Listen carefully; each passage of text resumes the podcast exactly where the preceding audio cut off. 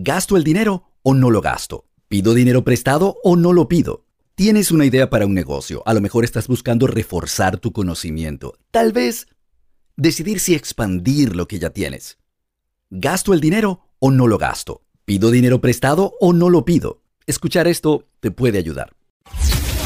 This is the Gary V Audio Experience. En español. Pero no gastaría dinero que no te puedas dar el lujo de perder. Nunca es buen momento para eso.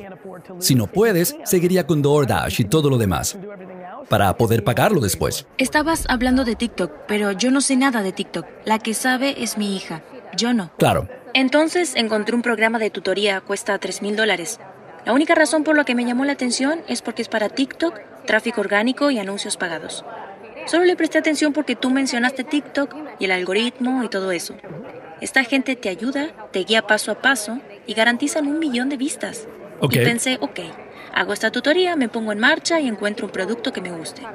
Porque yo siempre he comprado cosas. Me gusta probar las cosas, lo que viene para el verano. Porque quiero saber. Sí, quieres saber, claro. Y estaba pensando, ¿cómo sabes que eso es una buena inversión? Esa tutoría. Probé tres diferentes y esta me gusta. ¿Te refieres a la tutoría? Sí, dos no me gustaron y una sí. Ok, entonces la pregunta es, ahora que tengo este conocimiento de la tutoría, ¿es este el producto correcto para hacerlo? No todavía. Tengo miedo de comprarla porque son tres mil dólares. Entiendo, no quieres perder ese dinero, pero ¿tienes un producto en el que crees? Nos ayudan a encontrarlo. Todavía estoy buscando. ¿Te puedes dar ese lujo si fracasa? Son tres mil dólares. Es dinero real, lo sé. Trabajo con DoorDash mientras lo descubro. Ok, creo que se trata de esto. El equilibrio entre no tener miedo y desperdiciar dinero porque te hace sentir que haces algo. Sí, cierto. Tienes que confiar en ti. Y entiendo aquello de, bueno, dejé pasar aquello. Yo dejé pasar 100 cosas que funcionaron y otras 100 que no funcionaron. Ese no es el juego. El juego es que tienes que sentirte cómoda confiando en ti.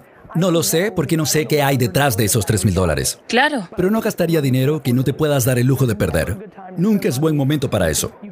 Pero si te puedes dar el lujo de perderlo y arriesgarte sobre tu intuición que dice sí, allá hay algo, entonces adelante. Si no puedes, seguiría con DoorDash y todo lo demás para poder pagarlo después. Ok.